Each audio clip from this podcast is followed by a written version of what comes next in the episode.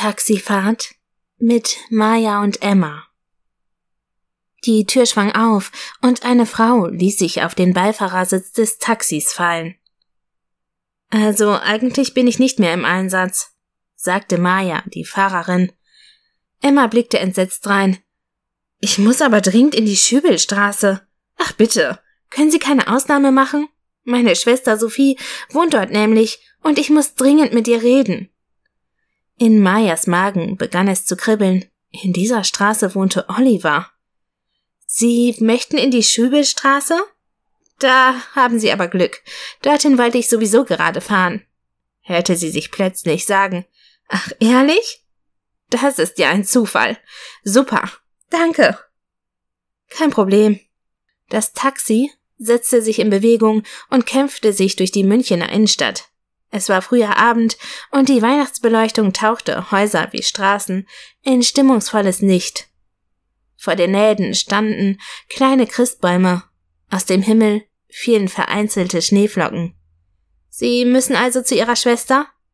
fragte Maya, als das Lied im Radio verklungen war und der Moderator zu plaudern begann. Ich hoffe, es ist alles in Ordnung? Emma seufzte. Wie man es nimmt. Das wird sich herausstellen. Wissen Sie, wir sind Zwillinge und Sophie hat mich dazu überredet, Sie an ihrer Stelle im Job zu vertreten. Maya dachte. Ehrlich? So wie in das doppelte Lottchen? Sind Sie dafür nicht ein wenig zu alt? Sagen Sie es nur, allerdings. Ganz meine Meinung. Aber sie hat mich einfach ins kalte Wasser geschmissen. Was hätte ich tun sollen? Ich konnte sie doch nicht hängen lassen. Maya nickte. Familie kenne ich. Ich habe auch eine Schwester, die, sagen wir mal, ziemlich anstrengend sein kann. Jetzt lächelte Emma. Echt? Na, dann wissen Sie ja, wovon ich rede. Beide Frauen lachten. Schließlich wurde Emma wieder ernst. Dabei kenne ich mich mit Marketing doch gar nicht aus, jammerte sie.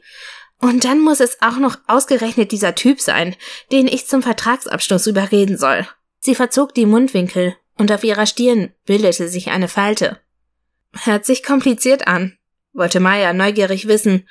Oh ja, er ist Skispringer. Können Sie sich das vorstellen? Ich und Sport?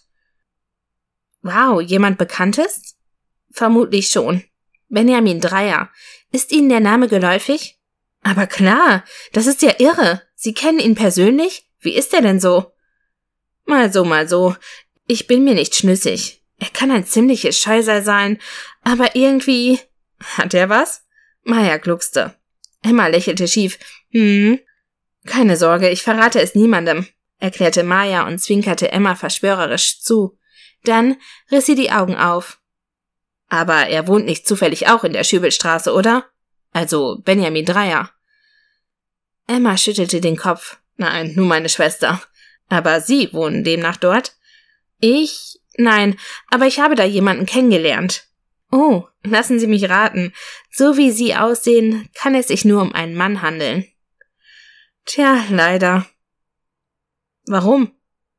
Wissen Sie, er sieht gut aus, ist nett, charmant und ziemlich perfekt. Ich habe ihn ähnlich wie Sie gerade beim Taxifahren kennengelernt, und wir haben einen wunderbaren Abend miteinander verbracht. Aber Emma blickte interessiert zu der netten Fahrerin hinüber. Sein Hauptwohnsitz hat er in Berlin. In München wohnt nur noch seine Familie. Ich habe ihn seither nicht mehr gesehen. Emmas Mundwinkel hoben sich. Das würden Sie aber gern? Möglich.